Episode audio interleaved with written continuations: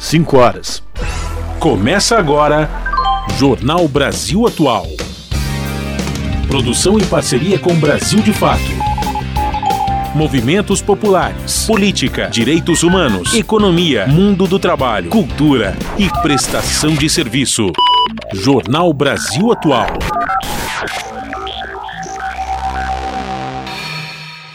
Olá, muito boa tarde. Hoje é segunda-feira, dia 30 de outubro. Eu sou Rafael Garcia, junto com Cosmo Silva, apresentando mais uma edição do Jornal Brasil Atual. E estas são as manchetes de hoje. Agências da ONU em Gaza alertam que a evacuação dos hospitais é impossível. Cerca de 117 mil pessoas estão abrigadas nos 10 hospitais que ainda funcionam em meio à intensificação de bombardeiros e amplas operações terrestres israelenses. MST, Movimento dos Trabalhadores Rurais Sem Terra, doa duas toneladas de alimentos para os palestinos vítimas da crise humanitária na faixa de Gaza. O carregamento com arroz, derivados de milho e leite em pó, será levado por avião da Força Aérea Brasileira. Lei permite à Prefeitura de São Paulo comercializar os chamados naming rights, que significa vender o nome de espaços públicos a empresas privadas. A permissão é válida até para unidades de saúde e escolas, que poderão virar vitrine para grandes marcas. Mecanismo Nacional de Combate à Tortura constata violações aos direitos humanos em penitenciárias do estado de São Paulo. Peritos encontraram pouca comida e casos de gangrena em presídios. E o Brasil criou 211.764 empregos com carteira assinada em setembro deste ano. Dados do CAGED indicam que os principais setores da economia tiveram saldo positivo de empregos no mês passado. Gratuidade de forma plena no transporte coletivo público urbano já é uma realidade em 84 cidades brasileiras. E o líder quilombola é assassinado a tiros na frente de casa no Maranhão. A polícia diz que homens de moto efetuaram disparos. Movimentos veem ação de pistoleiros e cobram elucidação do crime. Especialistas ouvidos pela Câmara dos Deputados apontam que mulheres negras têm pelo menos ou têm menos oportunidades de tratar câncer que mulheres brancas. Artistas lamentam morte de Danilo Santos de Miranda, o sociólogo, filósofo e ex-seminarista. Ele foi o responsável por transformar o SESC, entidade ligada ao setor do comércio, na maior potência cultural do país. Danilo morreu ontem em São Paulo, aos 80 anos. São 5 horas 2 minutos pelo horário de Brasília, agora 5 horas 3 minutos. Participe do Jornal Brasil Atual por meio dos nossos canais nas redes sociais. No Facebook, facebook.com barra Rádio Brasil Atual. No Instagram, arroba Rádio Brasil Atual. Pelo Twitter, arroba RA Brasil Atual. Tem também o WhatsApp, o número é 11 96893 7672.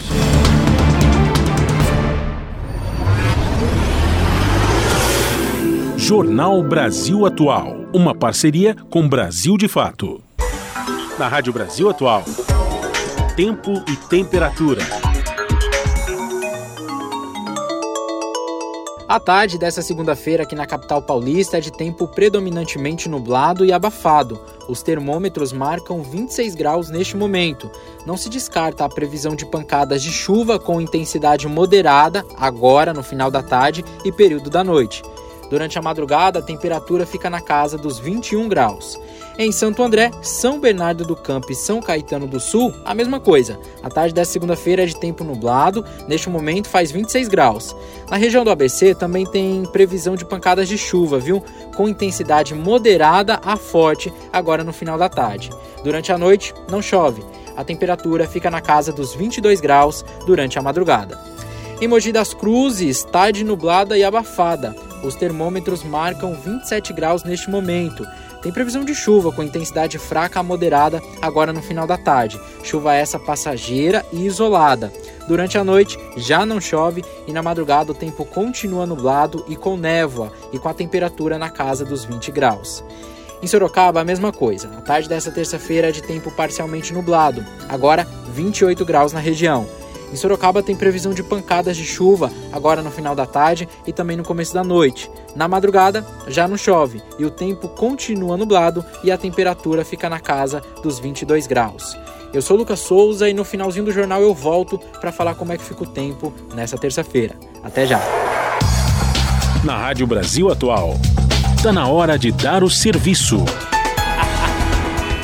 São 5 horas e 5 minutos. Vamos saber como é que está a situação do trânsito aqui na cidade de São Paulo. Final de tarde de segunda-feira, a CET, a Companhia de Engenharia de Tráfego, diz que são 319 quilômetros de ruas e avenidas com trânsito congestionado aqui na capital. A Zona Sul apresenta o pior resultado, o 103 quilômetros de lentidão.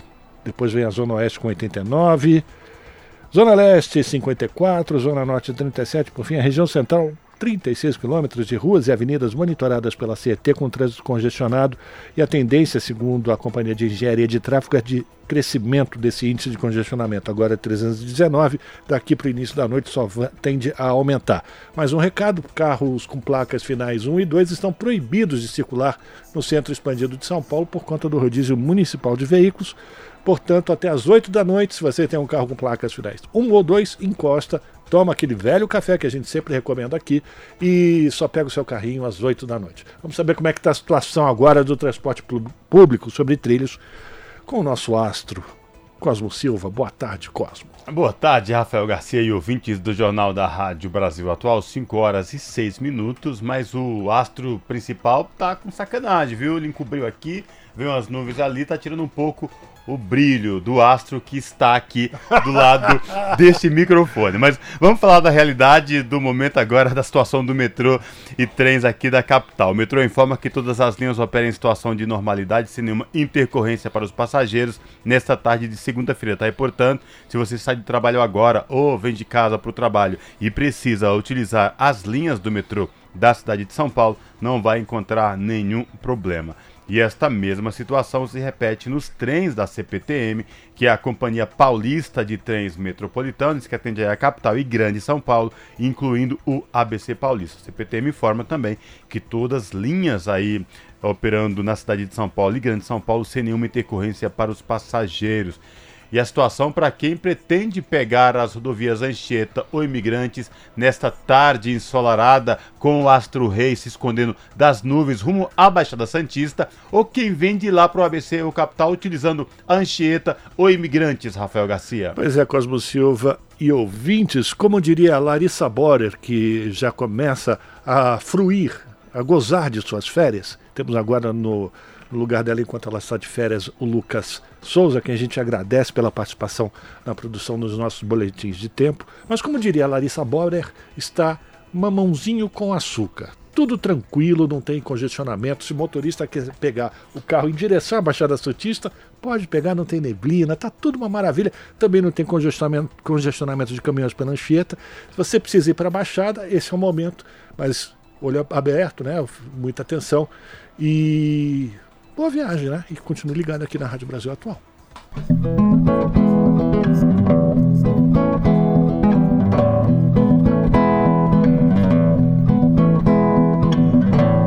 Fique ligado na rádio atento, o tempo todo ligado nela, seja no fone ou pelo radinho. A sintonia é fina, é bela. Rádio Brasil Atual.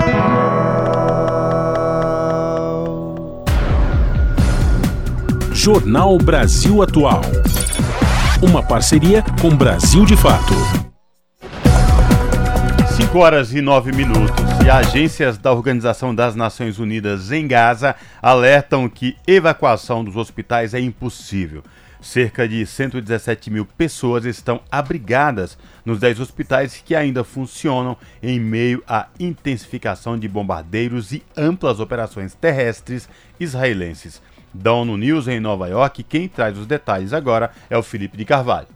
Com a crise Israel-Palestina entrando na quarta semana, as equipes de ajuda da ONU destacaram nesta segunda-feira a pressão crescente sobre os hospitais do norte de Gaza, onde estão pacientes e profissionais de saúde. Segundo o Escritório de Assuntos Humanitários da ONU, OSHA, as vizinhanças dos hospitais Shifa e Al-Quds, na cidade de Gaza, e do Hospital Indonésia, no norte do enclave, foram bombardeadas no fim de semana, em meio a relatos de amplas operações terrestres israelenses.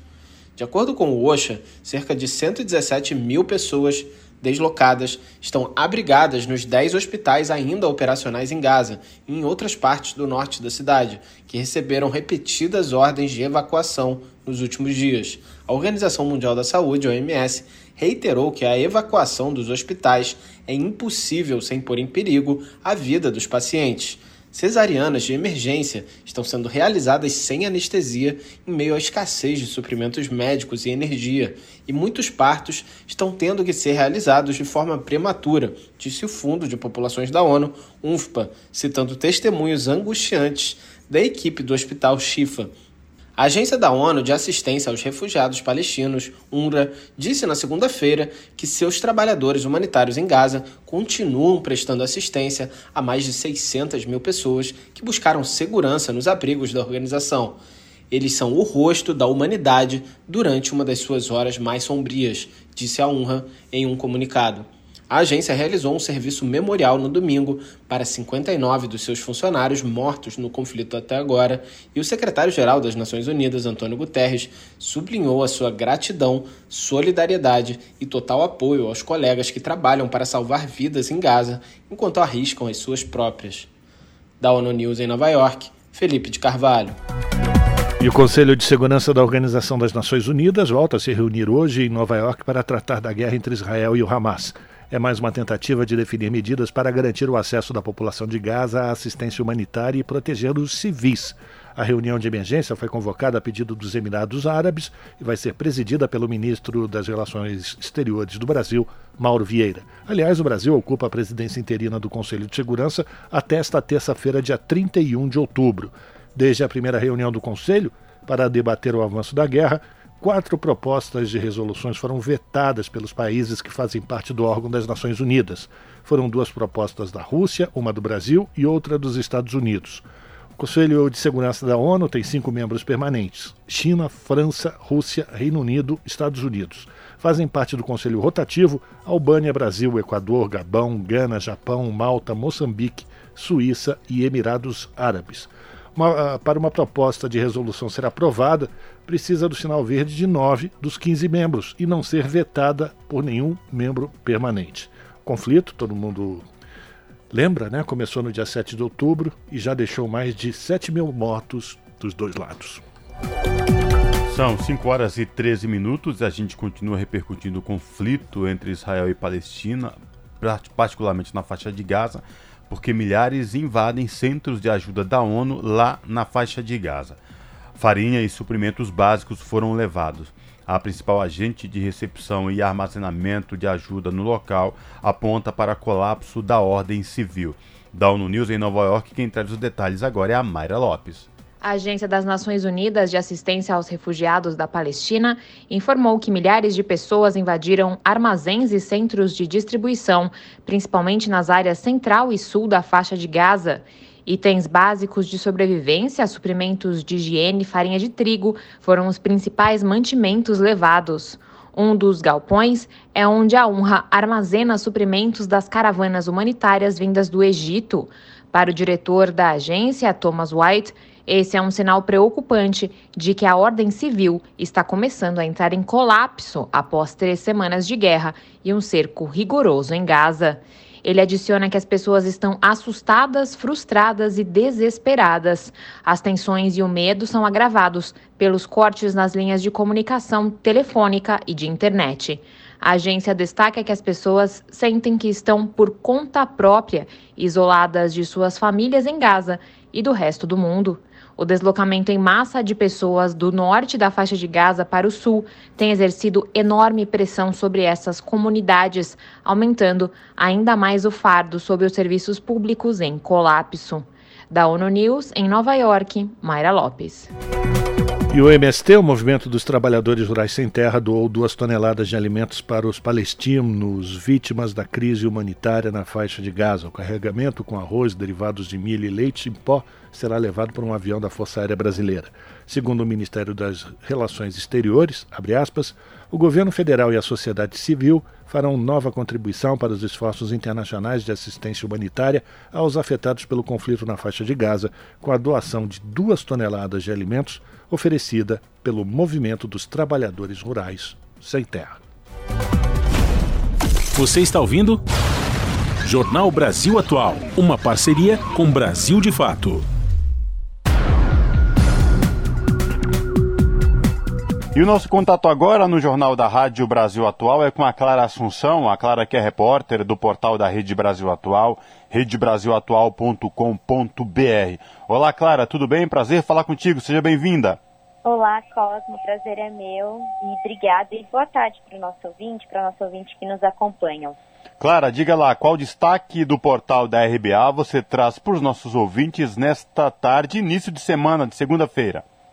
Então, Cosmo, hoje infelizmente eu trago a repercussão da morte do sociólogo, filósofo e ex-seminarista Danilo Santos de Miranda, né? Ele que dedicou 50 55 anos de sua vida ao Serviço Social do Comércio, SESC aqui de São Paulo, e que transformou a entidade que é ligada ao setor do comércio na maior potência cultural do país.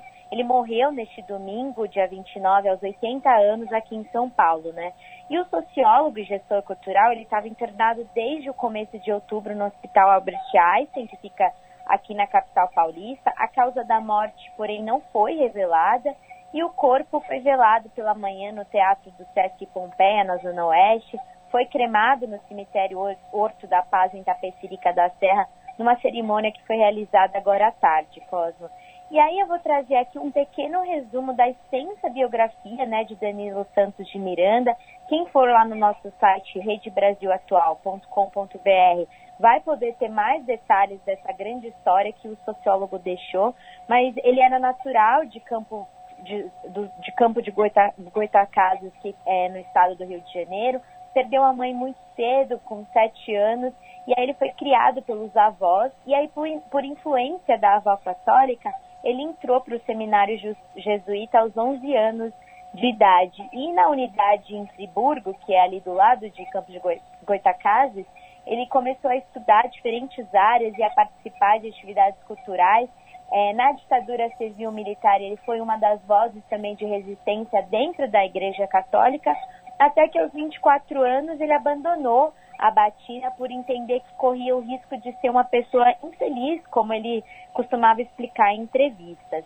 E aí ele migrou para São Paulo, onde estudou religião e filosofia em um mosteiro em Dayatuba, que fica no interior, e ciências sociais na capital. Passou a trabalhar como entrevistador em uma agência de empregos, até ele passar em 1968 em um concurso para ser orientador social no SESC.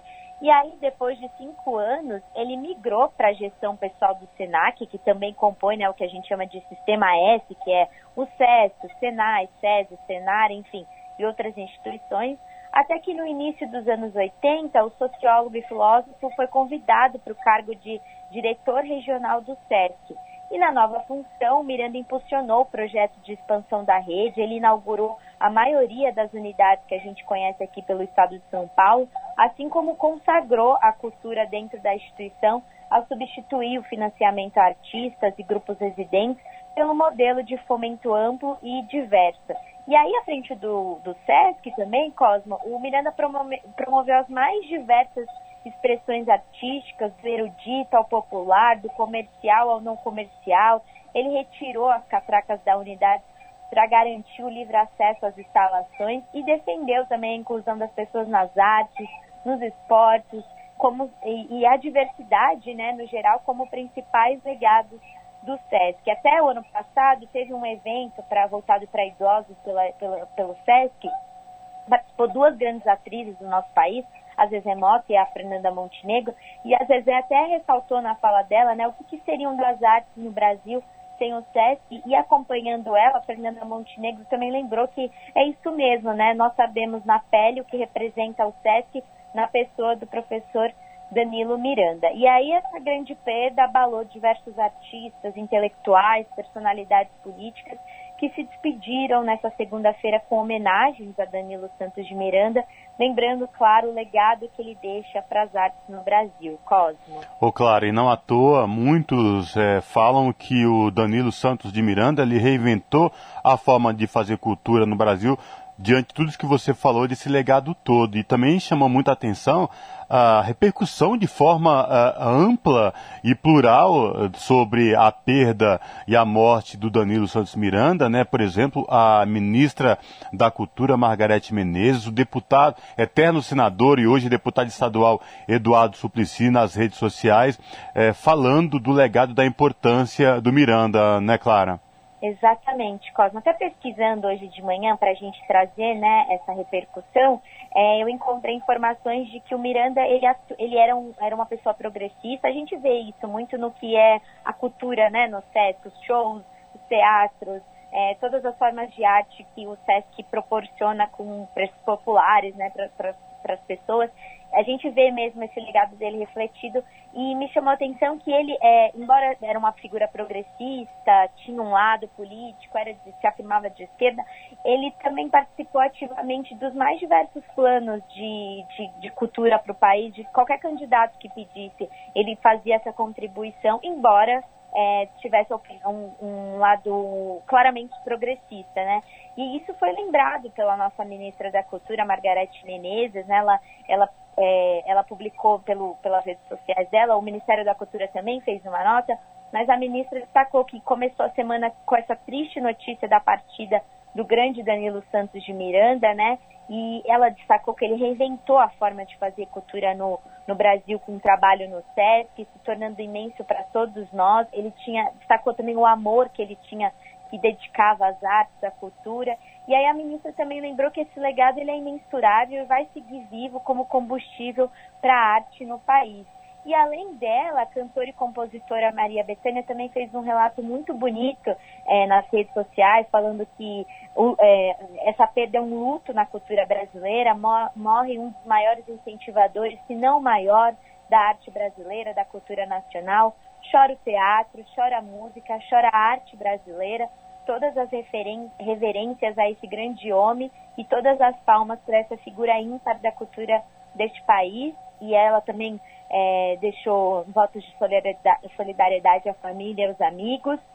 O cantor Chico César também prestou uma homenagem ao gestor cultural, né? O Chico destacou que ele fez tanto pela cultura, que perdeu um gigante, mas que ficam seus infinitos ensinamentos. Agradeceu ao mestre, como ele destacou. O jornalista Chico Sá também foi um das, uma das figuras que é, entraram nessa onda de repercussão, lembrando da, da, atuação ativa que o Danilo Santos de Miranda teve ao longo do governo Bolsonaro. A gente acompanhou aqui, né, Cosmo? O governo Bolsonaro é, desfez o Ministério da Cultura, é, a cultura, inclusive, era extremamente atacada pelo governo Bolsonaro, que fez questão de, é, de retroceder em várias políticas culturais que teve no país. E o Chico lembrou isso, lembrando que nos tempos das trevas, né, quando o, bolsonarista tem, o bolsonarismo tentou apagar as manifestações artísticas e culturais do país, o Danilo Santos de Miranda fez do SESC um terreiro alumiado, né, descanso em paz. Ele destacou em nós. E aí o, próprio SESC também prestou solidariedade à família, aos amigos de Danilo Miranda. O Danilo, ele, ele era casado com a assistente social Cléo Regina, com quem comemorou 50 anos de união, de união no ano passado. E com ela ele tinha duas filhas, a Camila e a Thalita, que também deram quatro netos. Então é um, é um grande legado, é um, uma grande perda para o país e também no, a nível pessoal, pensando nas famílias, né? E aí também somando nessas repercussões, teve o nosso, é, o nosso deputado eterno senador, como você destacou, Cosmo Eduardo Suplicy, né, falando que recebeu com muita tristeza a notícia da morte. Ele foi um homem à frente do seu tempo, lembrou que ele dedicou 55 anos de sua vida ao SESC e deixa uma enorme contribuição para a arte e a cultura. E aí o Suplicy também destacou que o Danilo vai fazer falta, mas que é isso, fica esse legado in, é, inestimável, né? E, e, assim seguiu até agora é, as repercussões de muito carinho, muita tristeza por essa perda, mas sempre ressaltando esse legado é, que ele deixou de transformar o SESC em uma potência cultural nacional, de, desse, desse esforço que ele deu para as políticas culturais como um todo. É, e fica também aqui o nosso, é, nossa solidariedade à família e os amigos também de Danilo, San, de Danilo Santos de Miranda, Cosmo. É isso mesmo, Clara. Que o legado de, do Danilo Santos de Miranda ele se perpetue e siga aí na mente de de, toda, de todas as pessoas que se propõem, que faz arte diariamente no nosso país. Eu reforço o convite para os nossos ouvintes aqui no Jornal da Rádio Brasil Atual, acessar o portal da Rede Brasil Atual, redebrasilatual.com.br e conferir na íntegra esta reportagem maravilhosa da Clara Assunção sobre o legado e a morte de Danilo Santos de Miranda. Clara, obrigado mais uma vez por falar com a gente. Se cuide até uma próxima, viu? Abraço. Abraço, Cosme. Eu que agradeço o espaço sempre. Falamos aqui com a Clara Assunção, no jornal Brasil Atual. São 5 horas e 25 minutos. O ministro da Secretaria de Comunicação Social da Presidência da República, Paulo Pimenta, anunciou a criação de um grupo de trabalho para discutir a participação social na comunicação pública. Quem vai trazer mais informações para a gente é a repórter Tâmara Freire. O anúncio foi feito durante uma reunião com o presidente da empresa Brasil de Comunicação, Jean Lima, e com integrantes do extinto Conselho Curador da empresa. O conselho foi desmobilizado em 2016 por medida provisória do ex-presidente Michel Temer, o que contribuiu para o desmonte da comunicação pública no país, eliminando a participação da sociedade civil na EBC. A representante dos trabalhadores da EBC no Conselho Cassado, a Kemini Tahara, diz que a formação do GT é um alento mas é preciso garantir a participação da sociedade nessa discussão. Porque é a participação social que garante que os interesses da sociedade serão levados em conta na produção dos conteúdos. O GT será formado por três integrantes da SECOM, três integrantes da diretoria da EBC, três representantes do antigo conselho curador da empresa e três representantes das entidades representativas dos trabalhadores. Segundo a SECOM, o objetivo do grupo é debater a participação social definir diretrizes e propor medidas para o aprimoramento da comunicação. A Kemini Tahara reforçou que é preciso uma instância, como a do Conselho Curador, para que a EBC seja de fato pública. E o comitê editorial, que foi previsto na mudança feita na lei, não supre essa demanda, já que ele não tem funções práticas e pode ser considerado figurativo, né? A gente tem que lembrar um pouco também a função do conselho nas discussões sobre os conteúdos, a elaboração do seminário, né, várias conquistas né, que foram inovadoras na lei de criação da EBC lá em 2008. Na nota divulgada pela SECOM, o ministro Paulo Pimenta também reforçou a importância do Conselho Curador que foi extinto, pois era um espaço importante de diálogo com a sociedade. De acordo com ele, dentro de um esforço de diálogo com relação à comunicação pública e à EBC, o grupo de trabalho vai pensar propostas e ideias na perspectiva de melhorar cada vez mais a comunicação pública do Brasil. Com informações da Agência Brasil, da Rádio Nacional no Rio de Janeiro, Tâmara Freire. São 5 horas e 28 minutos.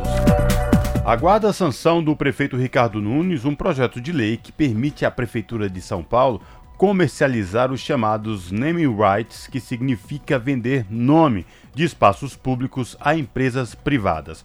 A permissão é válida até para unidades de saúde e escolas que poderão virar vitrine para grandes marcas.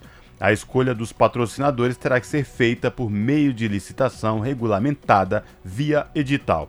Poderão ter os nomes vendidos aos prédios e estruturas públicas na área da saúde, cultura, esportes, educação, assistência social, lazer, recreação, meio ambiente e mobilidade urbana.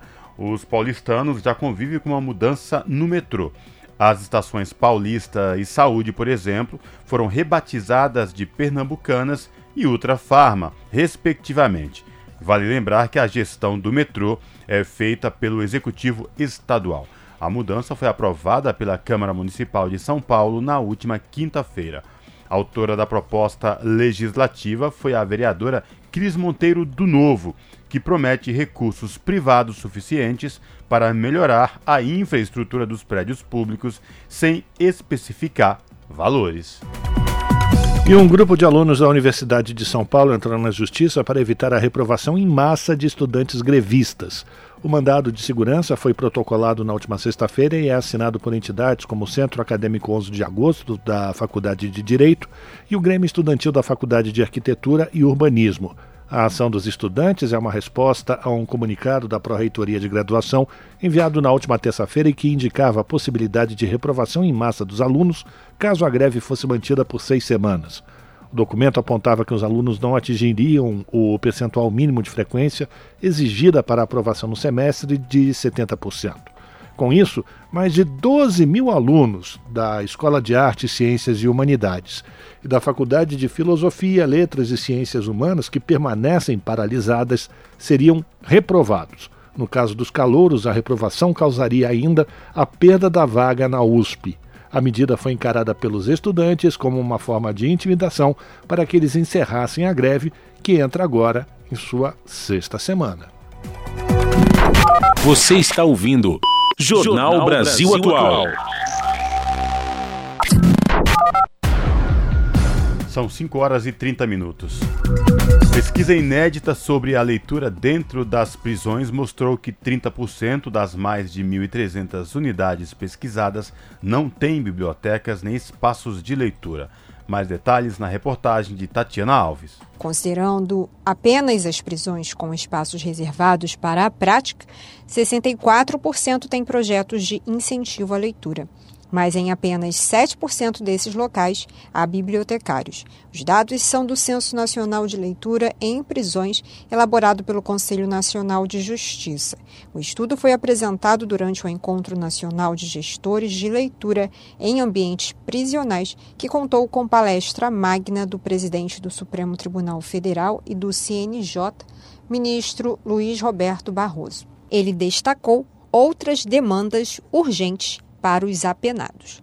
Começa com água. Não é água quente, é água. Tem lugares que tem 15 minutos de água por dia quando tem esgotamento sanitário, para que as pessoas não fiquem num ambiente totalmente fétido. Alimentação mínima. As pessoas definham de fome com comida estragada e depois entrou água quente. Então a água quente é a quarta. Se o Estado priva essas pessoas de liberdade, tem o dever de dar a essas pessoas um mínimo de acolhimento. A legislação brasileira permite a redução de quatro dias de pena para cada livro lido na prisão. Mas o estudo do CNJ ressalta também que os projetos de incentivo à leitura podem contribuir para a reabilitação. A promotora de justiça do Ministério Público do Estado de Goiás, Liana Tormin, citou o caso de uma professora que trabalhava no sistema prisional num projeto de remissão de pena pela leitura. Quando o contrato dela foi rompido, os presos escreveram uma carta para o prefeito da cidade pedindo a recontratação dessa docente. E a história não para por aí. Esses apenados gostam tanto dessa professora que apoiam o trabalho dela também fora da unidade. Ela conduz projetos sociais de assistência a crianças com deficiência física e mental. E os apenados de dentro da unidade prisional constroem brinquedos para ela levar para as crianças carentes. Se isso não for ressocialização, eu não sei mais o que é. O estudo mostrou ainda que o desafio é maior nas prisões masculinas. O levantamento com os apenados mostrou ainda que, em média, mulheres leram oito livros no período de quatro meses cobertos pela pesquisa, enquanto os homens leram apenas dois. Da Rádio Nacional no Rio de Janeiro, Tatiana Alves. E peritos do Mecanismo Nacional de Combate à Tortura constataram violações aos direitos humanos em penitenciárias do estado de São Paulo. O órgão realizou vistoria surpresa durante o mês de outubro em cinco penitenciárias, dois centros de atendimento ao adolescente, um centro de detenção provisória e um serviço de cuidados prolongados em álcool e drogas do Estado. O documento foi apresentado na Assembleia Legislativa de São Paulo. Entre os principais problemas encontrados está o fornecimento de alimentação insuficiente na penitenciária em Presidente Venceslau e a falta de cuidados médicos. Os peritos encontraram um detento com pé gangrenado na penitenciária desembargadora Adriano Marrei, em Guarulhos, e outro com uma infecção grave nos dedos do pé na penitenciária Adriano Aparecido de Pieri, em Dracena. A perita do Mecanismo Nacional de Combate à Tortura ressalta ainda que há unidades prisionais onde, mesmo com a presença de médico, os detentos não são atendidos e, quando há o atendimento, é feito de forma desumanizada. Em nota, a Secretaria da Administração Penitenciária do Estado de São Paulo informou que ainda não recebe, recebeu o relatório do Mecanismo Nacional de Prevenção e Combate à Tortura. Você está ouvindo? Jornal Brasil Atual. Uma parceria com Brasil de Fato. São 5 horas e 35 minutos. Após a aprovação da Lei Orgânica das Polícias Civis, o plenário pode votar nesta semana a Lei Orgânica Nacional dos, das Polícias Militares e dos Corpos de Bombeiros dos Estados, do Distrito Federal e dos territórios. A proposta lista 37 garantias para as corporações também está na pauta uma pensão vitalícia aos filhos de pessoas com hanseníase, colocadas em isolamento domiciliar ou internadas em hospitais colônia, compulsoriamente até 1986. Da Rádio Senado, quem traz os detalhes é o Pedro Pincer. A Comissão de Assuntos Econômicos deve votar na terça-feira a proibição da cobrança de tarifas pelo uso do Pix. De autoria do senador Cid Gomes, do PDT cearense, a proposta isenta qualquer movimentação feita por pessoas ou empresas. No mesmo dia, o colegiado vai votar a garantia de assentos especiais no transporte público para pessoas com deficiência e com obesidade mórbida. E ainda o projeto dos senadores Alci Lucas, do PSDB do Distrito Federal, que cria normas nacionais para a concessão do passe livre estudantil. Atualmente, estados e municípios definem suas próprias regras. A proposta prevê transporte rodoviário urbano ou semiurbano gratuito para os estudantes, a ser custeado pelo responsável pela escola em que o aluno estuda. Essa é a matéria da Yara Farias Borges sobre a pauta das comissões no Senado. Mas a gente vai acompanhar agora é a matéria também do Senado Federal, falando das pautas que serão colocadas em plenário. Vamos lá. Após a aprovação da Lei Orgânica das Polícias Civis, os senadores podem votar esta semana a Lei Orgânica Nacional das Polícias Militares e dos Corpos de Bombeiros dos Estados, do Distrito Federal e dos territórios. Pelo projeto, caberá aos governadores definirem a sua organização, observadas as normas gerais e os fundamentos de organização das Forças Armadas. A proposta lista 37 garantias para as corporações, como o uso privativo dos uniformes insígnias e distintivos, porte de arma, assistência jurídica, seguro de vida e de acidentes no exercício da função ou em razão dela e assistência médica, psicológica, odontológica e social para o militar e seus dependentes. O relator nas comissões de Segurança Pública e de Constituição e Justiça, senador Fabiano Contarato, do PT do Espírito Santo, destacou a importância das polícias militares, que aguardam há mais de 30 anos pela lei orgânica da categoria. Eu quero efetivamente dar valor a quem é garantidor de direitos. O policial, seja ele civil ou militar, é o principal e o primeiro garantidor de direitos. É ele que está lá na ponta. É ele que está lá e que olha no, nos olhos da população. É ele que dá voz de prisão para saber quem vai ser preso em flagrante e quem não vai ser. Quem é a vítima, quem é a testemunha. São as instituições de segurança pública. Também está na pauta o projeto que concede pensão vitalícia aos filhos de pessoas com hanseníase colocadas em isolamento domiciliar ou internadas em hospitais colônia compulsoriamente até 1986. Essa política sanitária foi adotada no Brasil de meados da década de 20 até 1986. Desde 2007, o Estado reconhece o direito de reparação aos pais, mas não aos filhos separados à força e levados aos chamados preventórios. O relator na Comissão de Assuntos Econômicos, senador Omar Aziz, do PSD do Amazonas, disse que a região do Rio Purus, em seu estado, tem altos índices de ranceníase até hoje e declarou que é preciso reconhecer o direito ao tratamento humanizado e à reparação pelos isolamentos forçados. Em Manaus nós temos a colônia Toaleixo, onde lá essas pessoas ficaram isoladas por muito tempo. É lógico que não é só no Amazonas, Goiás também tem, com certeza, outros estados do Nordeste e do Sul. Também estão na pauta o protocolo Não Nos Calaremos, que trata da identificação e adoção de medidas em caso de violência sexual ou de gênero, em estabelecimentos e eventos abertos ao público, a obrigação dos estados, dos municípios e do Distrito Federal destinarem dinheiro ao Conselho de Alimentação Escolar e a isenção de tributos para serviços de reforma de pneus. Da Rádio Senado, Pedro Pincer. Agora 5 horas e 39 minutos.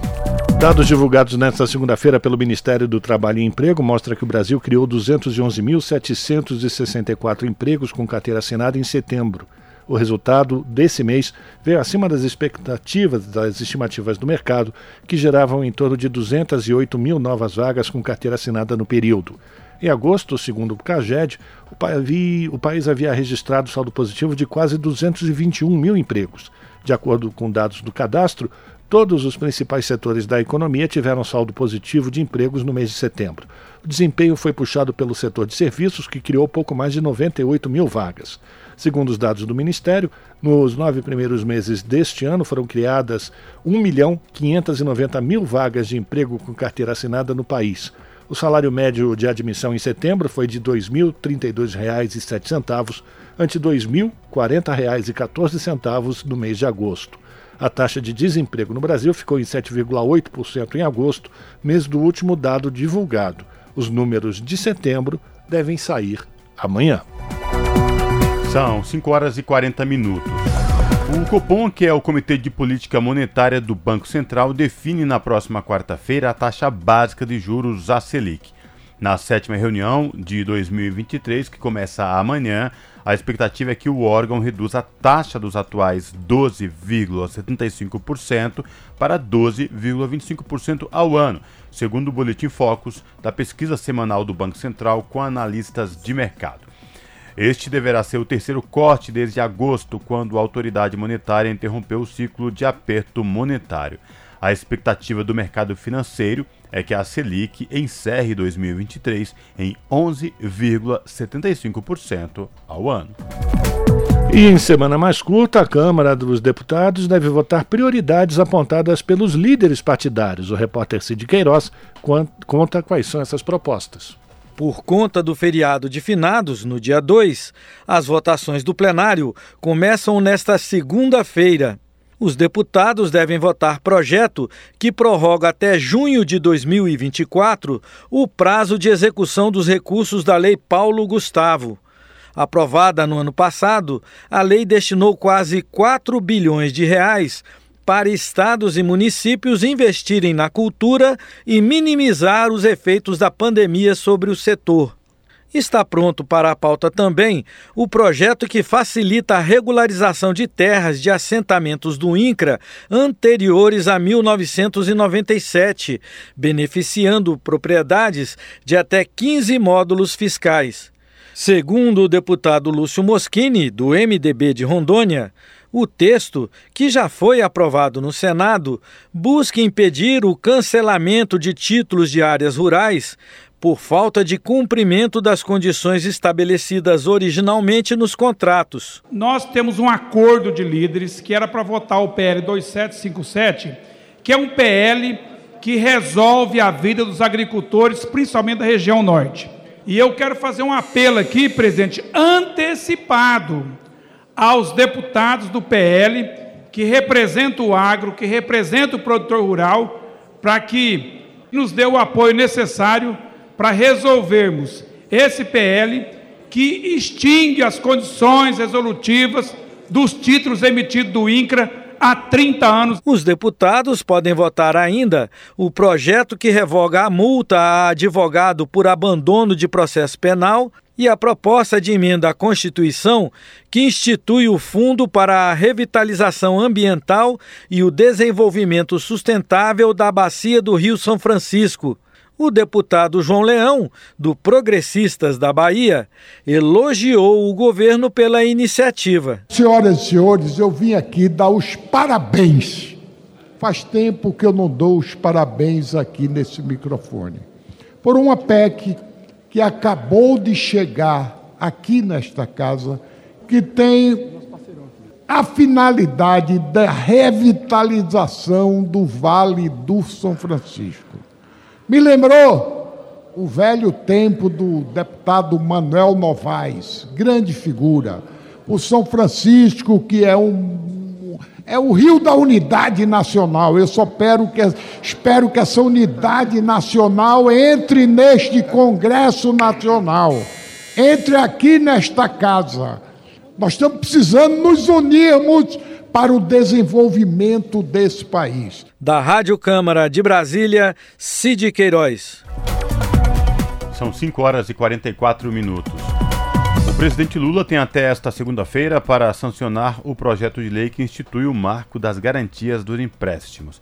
A proposta traz uma série de novas regras para os contratos de empréstimos, financiamentos e hipotecas e abre novas possibilidades para quem quiser utilizar um bem como garantia. A expectativa do Ministério da Fazenda é que, com a aprovação da proposta, o crédito seja barateado no país. O objetivo do marco é regulamentar e desburocratizar os mecanismos para quem quer tomar empréstimos. A proposta permite, por exemplo, que um mesmo imóvel seja utilizado em mais de um financiamento, além de trazer formas de negociação e cobranças de dívidas que não passem pelo judiciário.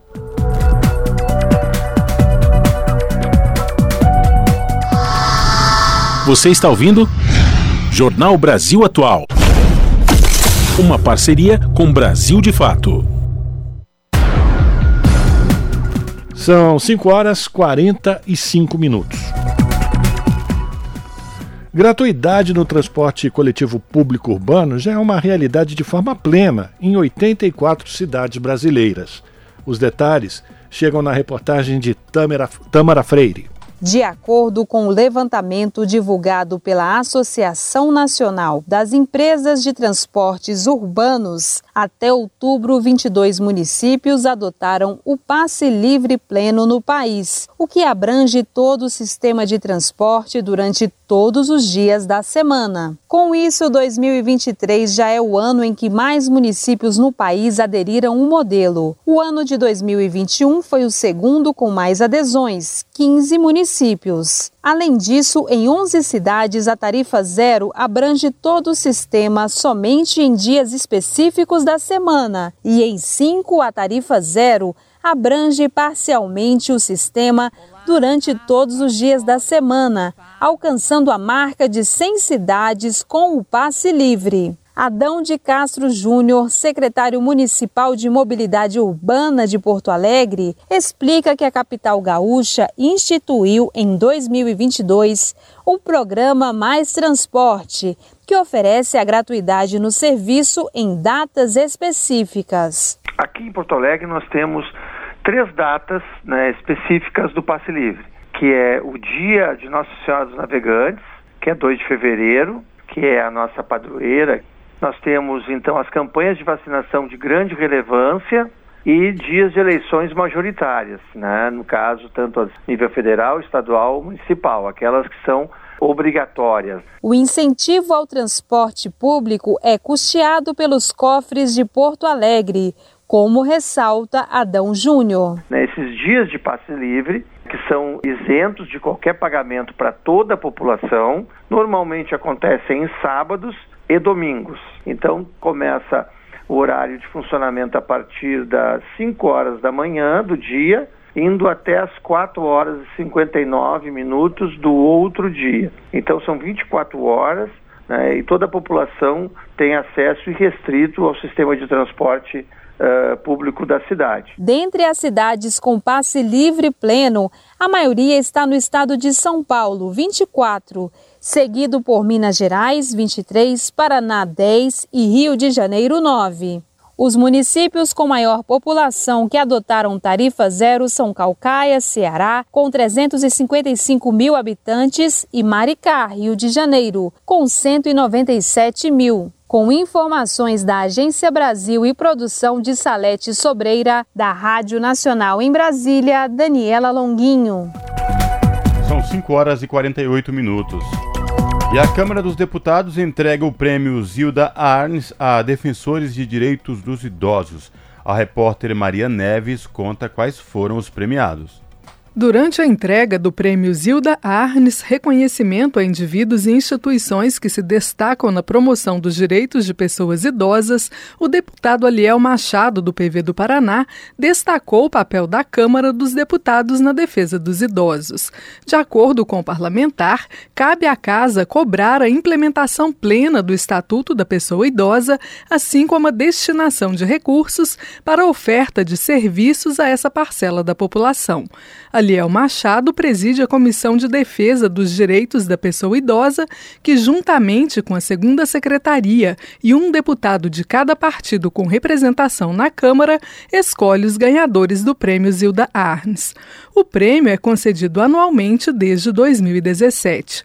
Aliel Machado destaca que, apesar da necessidade de mais investimento, o Brasil é referência em políticas públicas voltadas ao idoso. O nosso país é uma referência. Nós temos, por exemplo, o BPC, que é o Benefício de Prestação Continuada, que é uma ação concreta que poucos países do mundo têm nas condições que nós temos aqui. Nós temos o Estatuto da Pessoa Idosa que completou 20 anos, que vem se adequando anualmente, mas que é uma referência também. É uma discussão, um debate que a gente vem fazendo, agora sempre brigando para garantir os recursos recursos e garantir essa implementação. Esse ano, o prêmio foi concedido a cinco pessoas e instituições, uma delas o Papa Francisco. Outra personalidade homenageada foi Vicente Faleiros, do Distrito Federal, que é assistente social especialista em gerontologia e professor emérito da Universidade de Brasília. Faleiros é integrante de um grupo de trabalho sobre envelhecimento ativo e pesquisador do tema. O especialista acredita que a maior contribuição à velhice é ensinar o aprendizado do envelhecimento. Segundo afirma, é necessário entender que a velhice não chega de repente. É um processo que precisa ser entendido como uma conquista.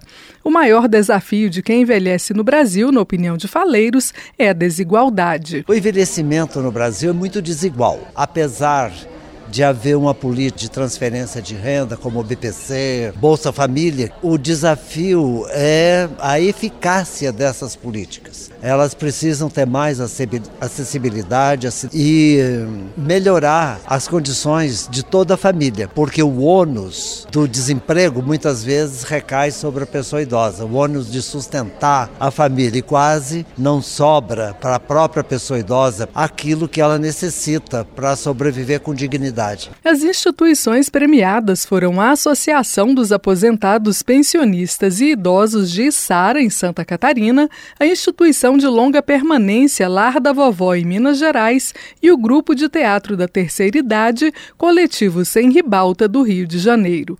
De acordo com o diretor do grupo teatral, Sebastião Benedito Xerém, o teatro desempenha papel fundamental na socialização e até mesmo na autonomia dos idosos. O teatro é muito importante na vida do idoso, porque ele mexe com o raciocínio, mexe com a cabeça, a pessoa volta a, a, a memorizar e isso é muito importante. Muitas das vezes chega lá o idoso ah, pacato, não fala direito, fica encolhidinho e ele vai convivendo com outras, com outras pessoas pessoas e através da interpretação, da improvisação, ele vai se vivendo, vivendo e daqui a pouco está falando à vontade. Criado em setembro de 2017, o prêmio homenageia a pediatra Zilda Arns. Nascida em Forquilinha, em Santa Catarina, em 1934, a médica se notabilizou pela atuação em causas humanitárias. A ativista foi vítima do terremoto do Haiti, ocorrido em janeiro de 2010, onde estava em missão humanitária para implantar uma pastoral da criança. Da Rádio Câmara de Brasília, Maria Neves. E especialistas defendem políticas públicas para a população mais longeva. Quem vai trazer informações para a gente sobre esse assunto que envolvendo a população idosa é a repórter Fabiana Sampaio, da Rádio Agência Nacional. Com a aceleração do envelhecimento populacional no Brasil, apontado no novo censo do IBGE, divulgado nesta sexta-feira, políticas públicas relacionadas ao mercado de trabalho, cuidado e de acesso aos benefícios previdenciários devem ser priorizadas no país. É o que defende a socióloga Adriana Marcolino, do DIEESE, Departamento Intersindical de Estatísticas e Estudos Socioeconômicos. Na avaliação da estudiosa, o Brasil não não está preparado para lidar com esse aumento da população mais longeva. seja porque o país não tem condição de incluir as pessoas que chegaram na idade de usufruir do benefício previdenciário, que de fato é, sejam incluídas na Previdência. Nós não temos os serviços de cuidados adequados para essa população, nós não temos políticas de intermediação de mão de obra e de qualificação voltadas para públicos que já tenham aí 50 mais, 60 mais anos de idade. Segundo Adriana, além de uma política de intermediação de mão de obra, como já existe para o público mais jovem, é preciso pensar na requalificação profissional dessas pessoas com mais idade. Pode ser necessário que essas pessoas é, necessitem transitar para outras profissões, ocupações, ou mesmo dentro de uma profissão. Pode acontecer novos paradigmas tecnológicos que cada vez têm se inserido de forma mais rápida né, nas empresas e esses trabalhadores precisam ter acesso a esses programas de requalificação profissional para que possam se manter no mercado de trabalho. A socióloga também chama a atenção para a inadequação de uma jornada de 44 horas de trabalho num contexto em que as pessoas vão trabalhar por mais tempo. Trabalhar 44 horas semanais ao longo de 30 anos é uma coisa, trabalhar 44 horas semanais ao longo de 42 anos, como foi a primeira proposta apresentada implementada na reforma da Previdência em 2019 é algo bastante distinto, ainda mais em um país que é campeão de doenças ocupacionais e de acidentes de trabalho. A gente precisa pensar em como a gente melhora as condições de saúde e segurança no trabalho e também repensar a questão da jornada de trabalho e, portanto, da sua redução. O novo censo do IBGE mostrou que a quantidade de idosos no Brasil mais do que dobrou de 1980 para cá. Naquela época, a proporção de pessoas com 65 anos ou mais entre a população geral era de 4%. No ano passado, chegou a 10,9%. Já a população de até 14 anos caiu de 32% para 20% do total de habitantes. Da Rádio Nacional no Rio de Janeiro, Fabiana Sampaio. São 5 horas e 56 minutos. E especialistas ouvidos pela Câmara dos Deputados apontam que mulheres negras têm menos oportunidades de tratar câncer que mulheres brancas. A repórter Emanuele Brasil acompanhou. Especialistas que participaram do seminário Inovação, Educação e Cuidado com as Mulheres no Outubro Rosa concluíram que a questão racial é uma variável importante no acesso ao tratamento do câncer de mama no Sistema Único de Saúde. O evento foi organizado pela Secretaria da Mulher e a Comissão de Defesa dos Direitos da Mulher da Câmara dos Deputados como parte da campanha Outubro Rosa. Segundo dados do Instituto Avon, das mulheres que realizaram a mamografia, 37% são brancas e 24% são negras.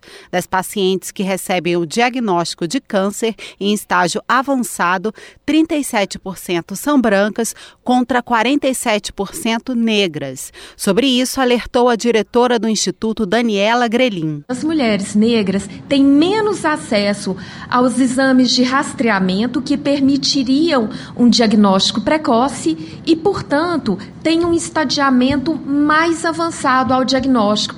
E isso acaba se traduzindo, infelizmente, em uma letalidade maior. Apesar da premissa do acesso universal ao SUS, segundo a representante do Conselho Nacional de Saúde, Damiana Bernardo, critérios como faixa de renda e raça segregam as mulheres na realização de exames preventivos, bem como no acompanhamento da evolução da doença. O acesso é desigual porque as pessoas não nascem iguais. Existe um fator na saúde que se chama racismo institucional. E isso precisa ser enfrentado, porque senão a gente vai seguir enxugando gelo. Para a secretária nacional de Aquicultura, Tereza Nelma, que atualmente trata um câncer em estágio de metástase, é preciso ampliar os cuidados da saúde da mulher. No entanto, reforçou que não faltam recursos e sim fiscalização. Em 2019 2020, o Ministério da Saúde conseguiu 150 milhões foi distribuído pelo Brasil. Esse recurso era prevenção, diagnóstico do câncer de mama e câncer de útero. Durante o evento, a presidente do Instituto Oncoguia, Luciana Holtz, apontou para a pesquisa realizada em favelas de todo o país em 2023, que demonstrou que os pacientes não têm acesso ao tratamento oncológico em razão do custo de locomoção e de alimentação e, sobretudo, pela falta de creches. Segundo esses dados, 44% das pessoas concordaram que, se tivessem com quem deixar os filhos, poderiam cuidar melhor da saúde. Da Rádio Câmara de Brasília, Emanuele Brasil. A pluralidade de ideias e a informação confiável nunca foram tão necessárias. Você que gosta do conteúdo jornalístico produzido pela Rádio Brasil Atual e pela TVT tem uma missão muito importante: dar o seu apoio para que nossa voz continue cada vez mais forte. Jornalismo independente, com responsabilidade com a notícia e com a democracia, só é possível com a participação e o apoio popular. Acesse o site catarse.me/tvt, faça a sua assinatura e nos ajude com sua contribuição. Rádio Brasil Atual e TVT. Compromisso com a notícia. Compromisso com você. Pontualmente, 18 horas. Rádio Brasil Atual. Para sugestões e comentários, entre em contato conosco por e-mail redação@jornalbrasilatual.com.br ou WhatsApp DDD 11 96893 7672. Acompanhe a nossa programação também pelo site redebrasilatual.com.br.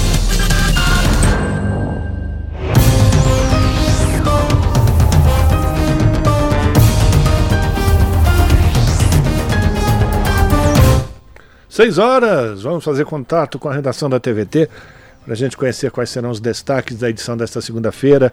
Edição que abre mais uma semana do seu jornal, que começa pontualmente às sete da noite pela TVT, canal 44.1 digital, sinal aberto para toda a região metropolitana de São Paulo. Quem vai trazer os destaques da edição de hoje é a apresentadora Ana Flávia Quitério. Olá, Flavinha, boa noite. Diga aí o que a gente vai poder acompanhar nesta segundona. Bom início de semana para nós. Olá, Rafa, Cosmo e Fábio. Uma excelente noite de segunda-feira a vocês e a todos os ouvintes da Rádio Brasil Atual. Uma excelente semana também para todos nós. E vamos aos destaques da edição de hoje aqui do seu jornal. Há 44 anos, um dos fundadores da Pastoral Operária de São Paulo, o metalúrgico Santo Dias da Silva, foi morto pela Polícia Militar durante uma greve em frente à fábrica da Silvânia. Para homenagear esse importante operário pela luta dos trabalhadores, entidades sindicais, familiares e amigos realizaram um ato para relembrar a vida de Santo Dias. O repórter Jamiag acompanhou essa caminhada e traz todos os detalhes. Outro assunto: seis em cada dez brasileiros acreditam que os funcionários públicos não são respeitados e valorizados pela população. E para mais de 80% da população, os servidores poderiam fazer mais se as condições de trabalho fossem outras. Os dados são da pesquisa do Datafolha encomendada pelo movimento Pessoas à Frente. E para finalizar, mais de 8.300 pessoas foram mortas em Gaza desde o início dos ataques de Israel aos palestinos. Começou tudo no dia 7 de outubro. Nós vamos trazer detalhes, atualizações desse confronto. Neste final de semana, Israel intensificou os, os bombardeios e os ataques aéreos à região, que é uma das mais é, densamente povoadas do planeta, né? Em várias capitais do mundo, o fim de semana foi marcado por grandes manifestações pelo fim dos ataques e pela criação de um Estado palestino. Muita gente aí é, se manifestando contra essa, esse extermínio, né? Essa guerra cheia de sangue, cheia de inocentes como vítimas sendo mortas diariamente. É, são crianças, são mulheres, idosos, homens, enfim, são civis que nada tem a ver com essa questão do poder, dessa guerra. E aí várias pessoas em vários países se reuniram para fazer essas manifestações. Então, além das atualizações, nós trazemos também é, onde foram essas manifestações em várias capitais do mundo para vocês. Eu tinha falado que era para encerrar, mas também tem previsão do tempo, com a gangorra do clima, né? Hora vai fazer calor, hora chuva, hora frio, e hora tempo abafado, enfim essa gangorra bacana que a nossa saúde gosta, né? Para quem sofre aí com as ites da vida, bronquite, renite, sinusite, esse tempo que muda constantemente, ó, é um prato cheio, não é mesmo? Bom, eu vou trazer então como serão os próximos dias, uma prévia dos próximos dias para previsão na previsão do tempo, além, claro, de outros destaques, outras notícias e informações que vocês acompanham pontualmente às sete da noite comigo no seu jornal. Um bom programa, Rafa, Cosme, Fábio. Beijão grande para todo mundo e eu aguardo todos vocês, hein? Até lá. Esse é o Jornal Brasil Atual. Uma parceria com Brasil de Fato.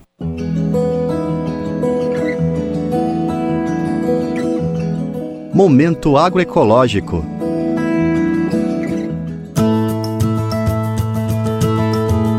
As mãozinhas plantam mais do que hortaliças. Estão colocando as sementes de um futuro melhor para o lugar onde vivem.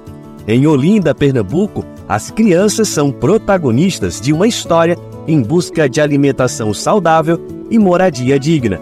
Elas moram na ocupação Vila Manchete, no bairro de Ouro Preto, e agora fazem deste quintal uma horta comunitária. As estudantes Evelyn Sofia e Ana Luísa estão adorando a experiência. Porque também a gente que planta colhe, eu acho muito bonito plantar. Colocar a planta na terra, tirar os matos para a planta ficar bonita, fazer um bocado de coisa legal. Elas mostram que plantar a própria comida pode ser mais divertido do que parece. E é brincando que elas vão dando um novo sentido para esta comunidade, que antes era só um terreno de uma emissora de TV que já não existe mais. As horas vagas da tarde agora são dedicadas a construir novos laços com a terra. Aos poucos, o verde agroecológico cultivado pelas crianças vai colorindo a vida da ocupação. Rosicleide Pinheiro, líder comunitária, está se sentindo realizada com o projeto. Para ela, aos poucos, a ocupação vai ganhando vida. Meu sonho é ter um centro comunitário da comunidade para ajudar a população da nossa comunidade. E agora estou realizando outro sonho, que é ter uma horta comunitária dentro da comunidade, porque isso aí é o quê? É uma horta, uma horta que não tem, não tem agrotóxico, é natural. E nós estamos aqui participando porque é um negócio bom, né? A dona de casa, Erivânia Correia, está muito satisfeita porque sabe que o seu filho está envolvido numa atividade educativa e que permite que ele tenha acesso a uma alimentação saudável. É importante, né, a criança é, comer comida saudável, é, verdura, legumes e mais importante ainda é a gente colhendo, né? Melhor ainda, né? Que é, tá, sem agrotóxico, né? Saudável, tirando da terra, coisa mais linda. Na horta tem lição sobre compostagem, proteção do solo, irrigação e a importância dos adubos naturais. Tudo seguindo os princípios agroecológicos, os primeiros passos para uma nova relação com a terra.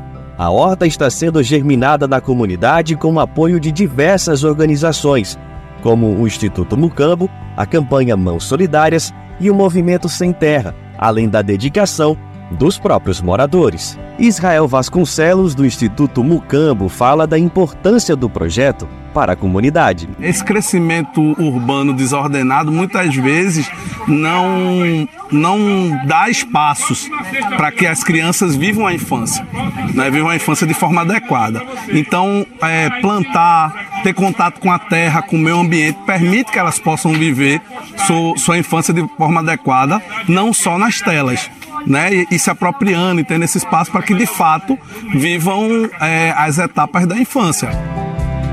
Já Napoleão Assunção, da campanha Mãos Solidárias, se emociona ao falar que a experiência na Vila Manchete permite que as crianças acreditem no futuro melhor. É possível, por mais duro que o solo seja, eu acho que a força da vontade de você querer plantar é maior e você consegue fazer com que ela respire e vire terra fértil. A ideia, né, da horta é claro trazer o alimento saudável para a comunidade, ensinar e aprender também a plantar e colher. E aos poucos, o lugar marcado pela resistência vai ganhando novos significados e muitos futuros pela frente. com um passo de cada vez, semente a semente. Do Recife, da Rádio Brasil de Fato, Afonso Bezerra.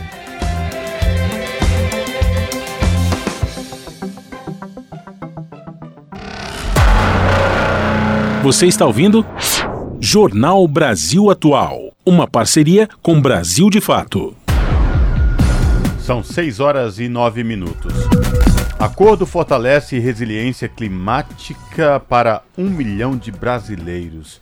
Iniciativa busca apoiar agricultores familiares e se, a se adaptarem, promover a segurança alimentar e combater a pobreza.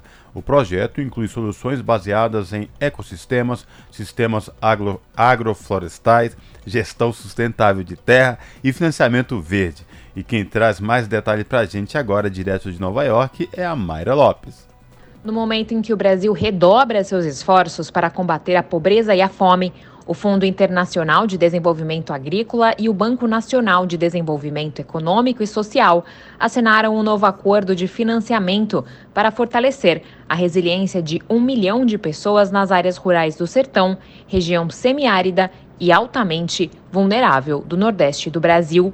A assinatura no Palácio do Planalto, em Brasília, sela o acordo do maior projeto apoiado pelo FIDA na América Latina e no Caribe e o primeiro projeto com o Banco Nacional de Desenvolvimento. O diretor do FIDA no Brasil, Klaus Heiner, afirmou que com a mudança climática atingindo tão fortemente o Brasil, é essencial apoiar os pequenos produtores de alimentos e os agricultores familiares a se adaptarem. Segundo ele, a agricultura familiar produz a maior parte dos alimentos consumidos pelos brasileiros e emprega três quartos da mão de obra agrícola desempenhando um papel fundamental na redução da pobreza e da fome. De acordo com o FIDA, o acordo chega em um momento crítico para a insegurança alimentar no país. De acordo com a Rede Brasileira de Pesquisa em Soberania e Segurança Alimentar e Nutricional, mais da metade da população passou por insegurança alimentar em algum momento em 2022. O número chega a 63% entre a população rural. Nas regiões Norte e Nordeste, quatro em cada dez famílias expressaram preocupação com o acesso e a qualidade dos alimentos disponíveis. Em curto prazo, o apoio a quatro estados do semiárido se concentrará em soluções baseadas em ecossistema, usando sistemas naturais e biodiversidade para intensificar a produção em pequena escala de forma sustentável e enfrentar os desafios ambientais. Da ONU News, em Nova York, Mayra Lopes. São 6 horas 11 minutos. Em uma ação inédita, todas as 446 terras indígenas ofici oficialmente regularizadas estão inscritas no Sistema Nacional de Cadastro Rural. Além desses mais de 100 milhões de hectares, outras 11 áreas que estão em processo final de regularização também foram registradas. É a primeira vez que o INCRA e a FUNAI realizam esse trabalho conjunto. Com o cadastro das terras indígenas finalizado, as informações poderão ser usadas para a formulação das políticas públicas voltadas à questão agrária. De acordo com o coordenador-geral de Cadastro Rural, o Gilmar Amaral, os dados sobre os territórios também podem ser compartilhados com instituições públicas e entidades da sociedade civil. O Sistema Nacional de Cadastro Rural, que agora contempla todas as terras indígenas, concentra os dados públicos de mais de 7 milhões de imóveis privados. São 6 horas e 12 minutos. O Brasil precisa incentivar reservas particulares de patrimônio natural. A repórter Maria Neves acompanhou reunião com especialistas sobre o assunto na Câmara dos Deputados. O Brasil conta hoje com mais de 530 mil hectares de áreas ambientais protegidas em reservas particulares de patrimônio natural, RPPN. De acordo com participantes de debate sobre o assunto na Câmara dos Deputados, no entanto, esse número poderia ser muito maior. Com políticas públicas de incentivo, o representante da Confederação Nacional das RPPN, Jorge Veloso, afirma que o país poderia chegar a 5 milhões milhões de hectares conservados em propriedades privadas. Se a gente tiver uma política de reconhecimento, de fortalecimento e de fomento, certamente a gente vai ter resultados para mostrar mais para o mundo ainda. Porque hoje o Brasil é o maior case de conservação privada do mundo. Dentre os benefícios defendidos pelos especialistas estão medidas como incentivos fiscais, linhas de crédito especiais para a criação e manutenção das unidades de conservação e um fundo público de financiamento para a atividade. Atualmente, segundo especialista em direito ambiental e tributário Alexandre Janólio, os proprietários de reservas recebem apenas a isenção do imposto territorial rural. Em contrapartida, ao criar uma reserva particular, o dono do terreno abre mão da propriedade e garante a preservação ambiental de forma permanente. Pela lei, o processo não pode ser revertido. As únicas atividades permitidas nas áreas preservadas são turismo, educação ambiental e pesquisa. Para o deputado Welter, do PT do Paraná, é preciso compensar o proprietário, que tem perda econômica com a criação de uma unidade de conservação. Compensar um produtor que tem uma área é uma política salutar, porque se a gente pensar na lógica econômica, quem oferece deixa de ter renda em cima daquela, daquele espaço que é de uso comum. Uma reserva de patrimônio é um bem comum coletivo que para garantir que se preservem as espécies, a fauna e a flora. Na opinião do doutor em ecologia pela Universidade Estadual de Campinas, Eric Fischer, a legislação deveria incentivar também a restauração de áreas degradadas para que se tornem unidades de conservação. Áreas degradadas são aquelas que perderam as características naturais, como pastagens, por exemplo. Segundo dados do Instituto de Pesquisa Ambiental da Amazônia, o país perdeu 96 milhões de hectares de vegetação nativa ativa entre 1985 e 2022. O presidente do Instituto Chico Mendes de Conservação da Biodiversidade, Mauro Pires, considera a ideia louvável. Ele ressaltou, inclusive, que o Brasil tem uma meta de restauração de 12 milhões de hectares degradados. Autora do pedido para a realização do debate, a deputada Camila Jara, do PT do Mato Grosso do Sul, é relatora de um projeto que altera a legislação sobre reservas particulares de patrimônio natural. Ela também considera fundamental encontrar formas de estimular a criação de mais unidades. A gente sabe que a nossa pauta econômica, um dos principais ativos que o nosso país tem, é o nosso maior patrimônio, que é a riqueza ambiental. Por isso, nós estamos à frente de várias outras nações e promover alternativas viáveis para que a gente consiga se desenvolver e para que a gente consiga preservar o nosso meio ambiente é fundamental. A audiência pública foi realizada pela Comissão de Meio Ambiente e Desenvolvimento Sustentável. Da Rádio Câmara de Brasília, Maria Neves. Repórter SUS. O que acontece no seu sistema único de saúde? Os ministros do Supremo Tribunal Federal têm até o fim desta sexta-feira para finalizar o julgamento da ação direta de inconstitucionalidade sobre a isenção de impostos em agrotóxicos. A Corte vai decidir se segue em vigor a redução de 60% sobre o ICMS e a isenção total do IPI para determinados agrotóxicos. A ação direta de inconstitucionalidade, de autoria do PSOL, considera que a liberação de tributos para esses produtos fere princípios garantidos pela Constituição. Um deles, o princípio da capacidade contributiva, é a definição do pagamento de impostos a partir da possibilidade de cada contribuinte, seja pessoa física ou jurídica. O conceito está amplamente conectado à ideia de justiça tributária. Em resumo, a ação proposta pelo partido considera que a isenção vem sendo concedida a um setor que tem larga capacidade de contribuição. A ação do PSOL também cita o princípio da seletividade, que condiciona alíquotas mais altas a bens não essenciais e menos impostos para itens imprescindíveis. Por não terem essa natureza, os venenos agrícolas não deveriam contar com isenção de impostos. Além disso, a legenda alerta para os prejuízos ao direito à saúde e ao meio ambiente ecologicamente equilibrado.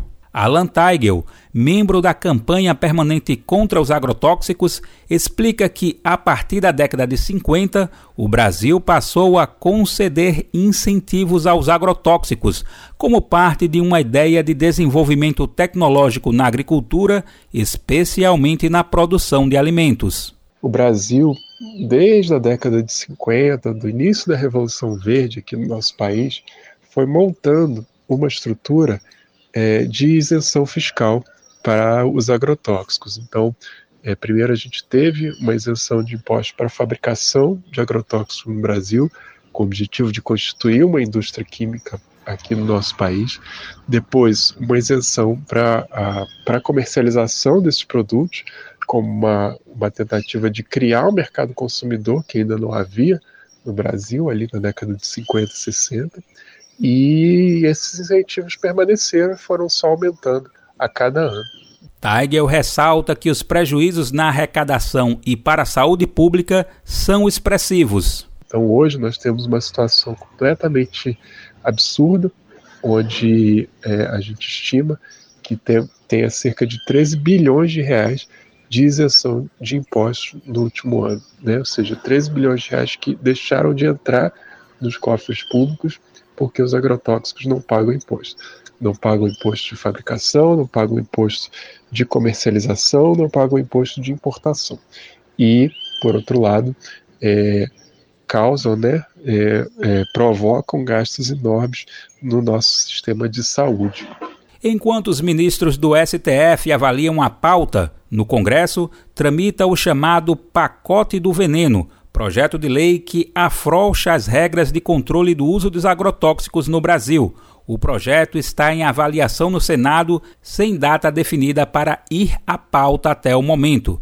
Segundo Teigel, o PL traz uma série de preocupações e vai abrir as portas para mais agrotóxicos no Brasil.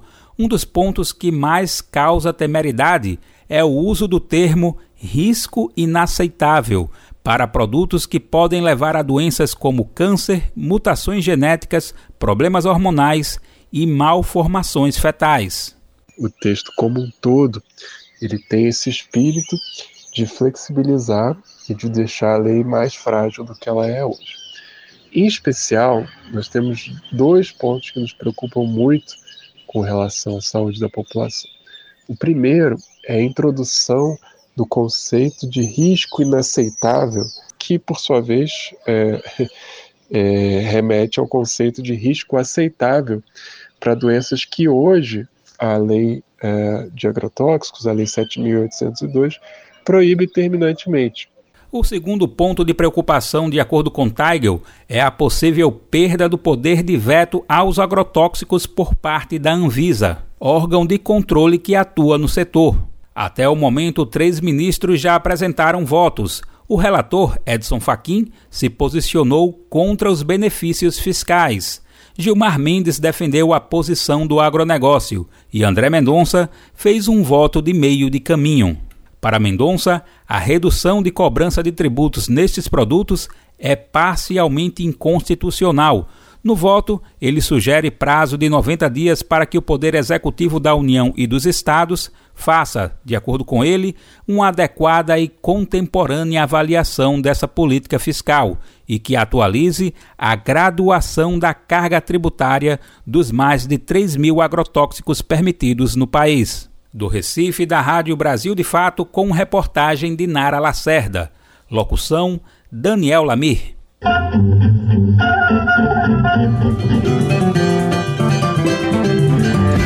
Mosaico Cultural, uma produção Rádio Agência Brasil de Fato.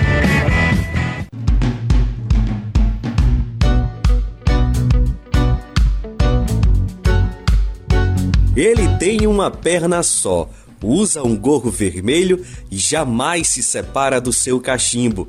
Uma das lendas mais famosas do folclore brasileiro, o Saci Pererê é um personagem marcante da nossa história mas ele nem sempre, digamos, teve essa característica que todos nós conhecemos. Oi, Celina, tudo bem? E é isso, Saci, arrumou tudo? Arrumei, arrumei. A senhora gostou? Ao longo da história, o Saci teve diversas formas. Ele reúne influências europeias, indígenas e africanas. Mas foi Monteiro Lobato, escritor do pré-modernismo brasileiro, quem deu a fama ao rapazinho.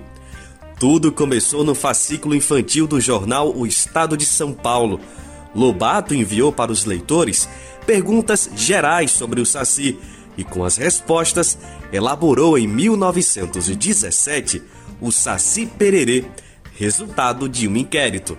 A partir de então, o Saci aparece como o traquino, travesso e dono de muitas aventuras.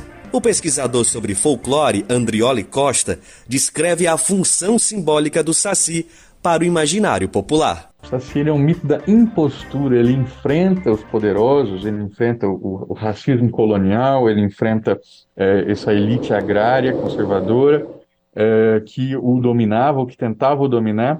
Ele enfrenta isso com astúcia e não com força bruta, e com é, riso e com humor.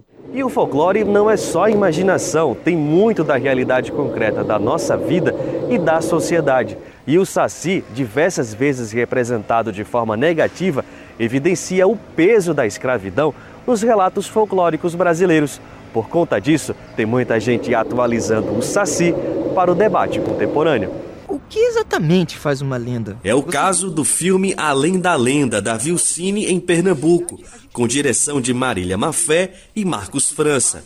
Nele, o Saci surge com uma vibe positiva, descontraído e super amigo das outras lendas, sem perder as características originais. Erickson Marinho, roteirista do filme, revela como foi o processo criativo do Saci no Além da Lenda. A gente tentou desconstruir essa, é, essa associação de Saci, né, por ser um personagem negro, a malícia, né?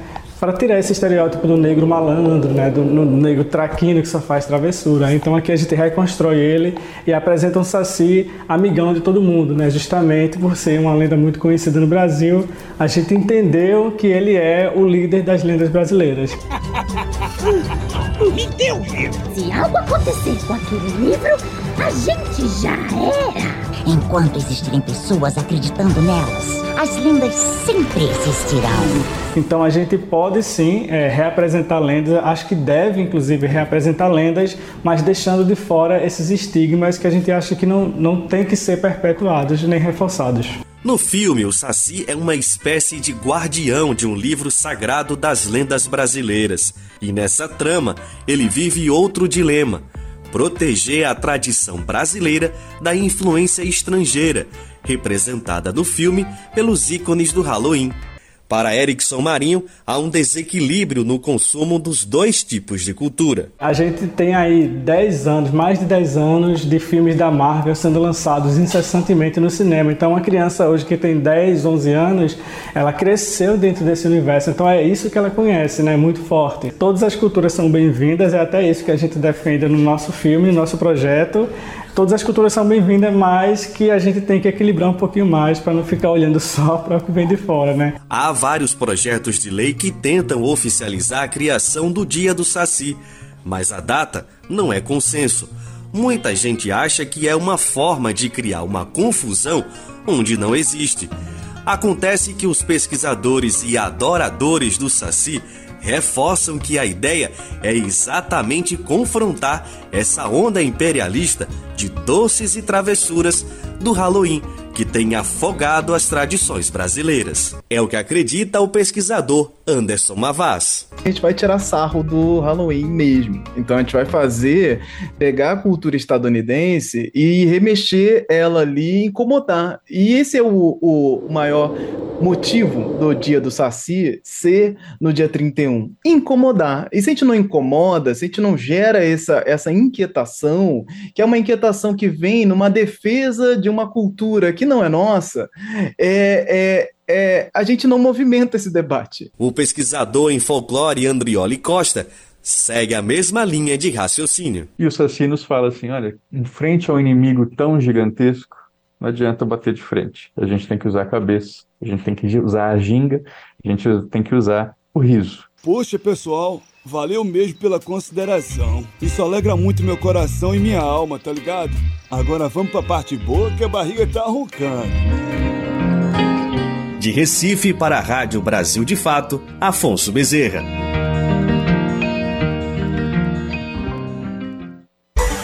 Na Rádio Brasil Atual, tempo e temperatura.